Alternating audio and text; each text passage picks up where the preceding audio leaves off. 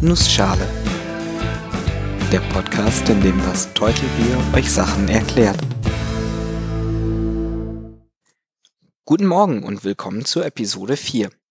Heute erkläre ich euch, was genau eigentlich die Relativitätstheorie ist und warum Einstein damit eine ganz neue Sichtweise auf unser Universum geschaffen hat. Und weil die Zeit knapp ist, mache ich das in einer Nussschale. Die Relativitätstheorie. Eigentlich müsste es die Relativitätstheorien heißen. Nachdem Einstein nämlich 1905 die spezielle Relativitätstheorie vorgestellt hat, legte er elf Jahre später nochmal mit der allgemeinen Relativitätstheorie nach. Heute geht's dabei erstmal um die spezielle Relativitätstheorie. Fangen wir mal leicht an.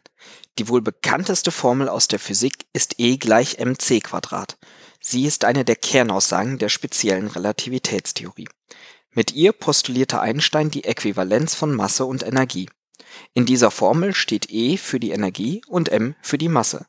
Das c in der Formel ist die Lichtgeschwindigkeit.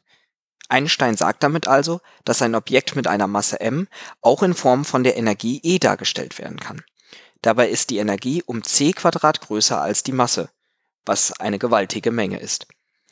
Diese Formel erlaubte einen Durchbruch in zahlreichen Gebieten der Wissenschaft Beispielsweise können sich Vorgänge in unserer Sonne dadurch erklären lassen. In unserer Sonne verschmelzen in einer Kernfusion Wasserstoffatome zu Heliumatomen. Jedoch ist die Masse der entstehenden Heliumteilchen etwas geringer als die Masse der Wasserstoffatome, aus denen sie entstehen. Diese Differenz lässt sich dank E gleich mc dann ganz einfach erklären.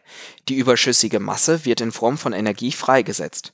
Und zwar wird diese Energie in Form von Strahlung ausgesendet ein zweites wichtiges Resultat in der speziellen Relativitätstheorie ist die Konstanz der Lichtgeschwindigkeit. Einstein postulierte, dass sich Licht im Vakuum immer mit einer festen Geschwindigkeit bewegt. In zum Beispiel mit Luft oder Wasser gefüllten Räumen kann Licht zwar langsamer sein als im Vakuum, aber es wird niemals schneller sein können. Diese Lichtgeschwindigkeit ist das c in der Formel E gleich mc Quadrat. c beträgt in etwa 300 Millionen Meter pro Sekunde das sind knapp eine Milliarde Stundenkilometer. Laut der speziellen Relativitätstheorie kann sich nichts schneller als c bewegen. Das mag jetzt nicht wie eine große Einschränkung klingen, wenn man überlegt, wie schnell das Licht im Vakuum ist. Schließlich kommt das Licht in einer Sekunde fast achtmal um die gesamte Erde herum.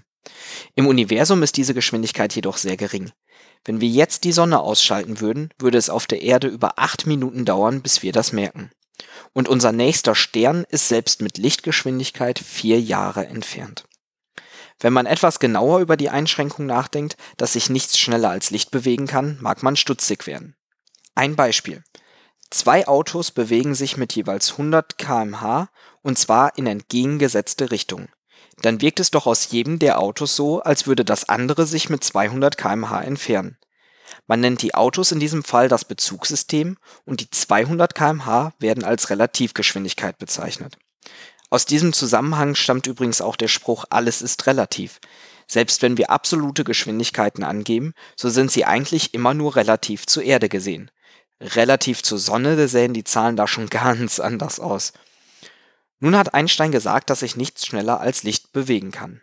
Wie schnell bewegt sich dann aber das Licht von mir weg, das ein Autoscheinwerfer ausstrahlt, wenn das Auto auch von mir wegfährt? Müsste es nicht so schnell sein wie das Licht und das Auto gemeinsam, also schneller als Lichtgeschwindigkeit? Die Antwort ist verblüffenderweise nein.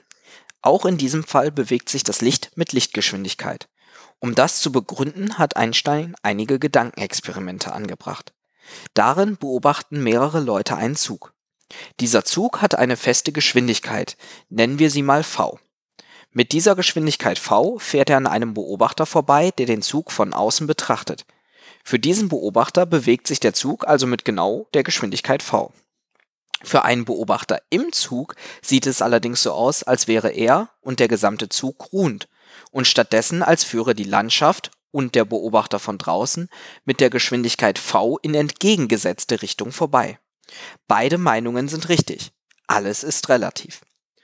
Stellen wir uns nun zwei Helfer vor, die sich außerhalb des Zuges genau so aufstellen, dass sie eine Zuglänge voneinander entfernt sind und der bisherige Beobachter genau in der Mitte steht. Also Helfer 1, Beobachter, Helfer 2. Helfer 1 und Helfer 2 sind genau eine Zuglänge auseinander. Diese beiden Helfer haben die Aufgabe, ein Leuchtsignal zu geben, sobald die Zugspitze bzw. das Zugende bei ihnen vorbeifährt. Für den Beobachter in der Mitte passiert das logischerweise gleichzeitig. Die Helfer stehen ja genau eine Zugweite auseinander, sodass sie gleichzeitig auslösen, und der Beobachter steht genau in der Mitte, sodass das Licht den gleichen Weg zurücklegt. Für den Zugfahrer sieht das aber ganz anders aus. Selbst wenn er auch in der Mitte des Zuges steht, so bewegt er sich ja dem vorderen Licht entgegen, sieht es also schneller, und fährt vor dem hinteren Licht weg, sieht es also später. Er sieht die Lichter nicht gleichzeitig. Stattdessen sieht es für ihn so aus, als stünden die beiden Helfer näher beisammen und als wäre der Zug länger. Alles ist relativ.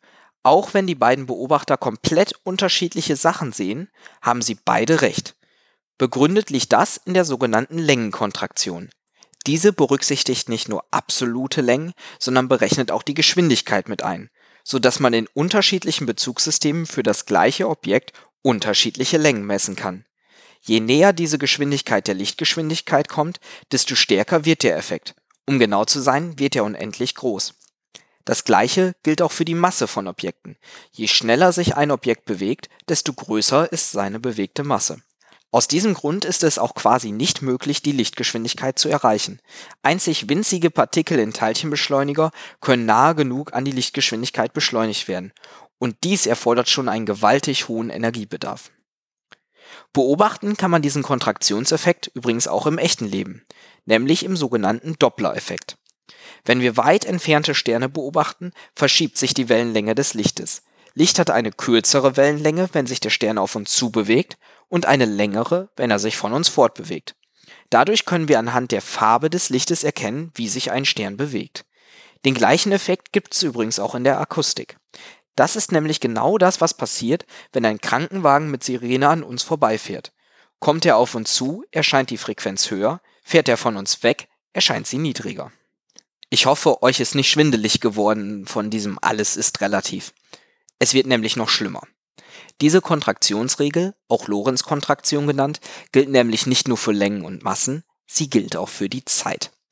Das Konzept der Zeitdilatation besagt, dass für ein bewegtes Objekt die Zeit langsamer verläuft. Dieser Effekt ist natürlich nur sehr klein. Selbst wenn wir mit einem 2000 km/h schnellen Düsenjet unterwegs sind, so sind dies noch nicht mal zwei Millionstel der Lichtgeschwindigkeit.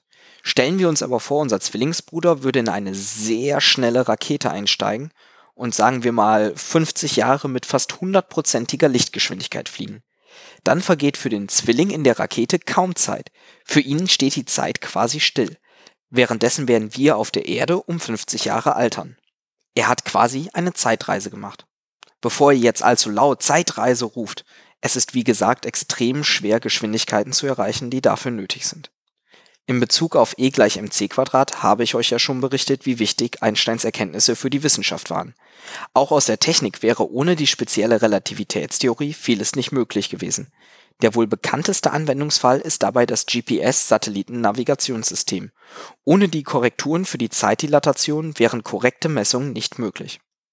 Ich hoffe, ich konnte euch kurz und knapp erklären, was sich hinter der speziellen Relativitätstheorie verbirgt. Ich werde mit Sicherheit in weiteren Episoden noch auf einzelne Bereiche eingehen, die hier nur angeschnitten wurden. Auch die allgemeine Relativitätstheorie wird bestimmt noch einmal ein Thema. Wenn ihr sonst noch Vorschläge oder Themenwünsche habt, meldet euch doch auf Twitter bei @nussschalepod mit 3s oder auf der Webseite www.nussschale-podcast.de. Ich bin das Teutelbier und ich danke euch fürs Zuhören.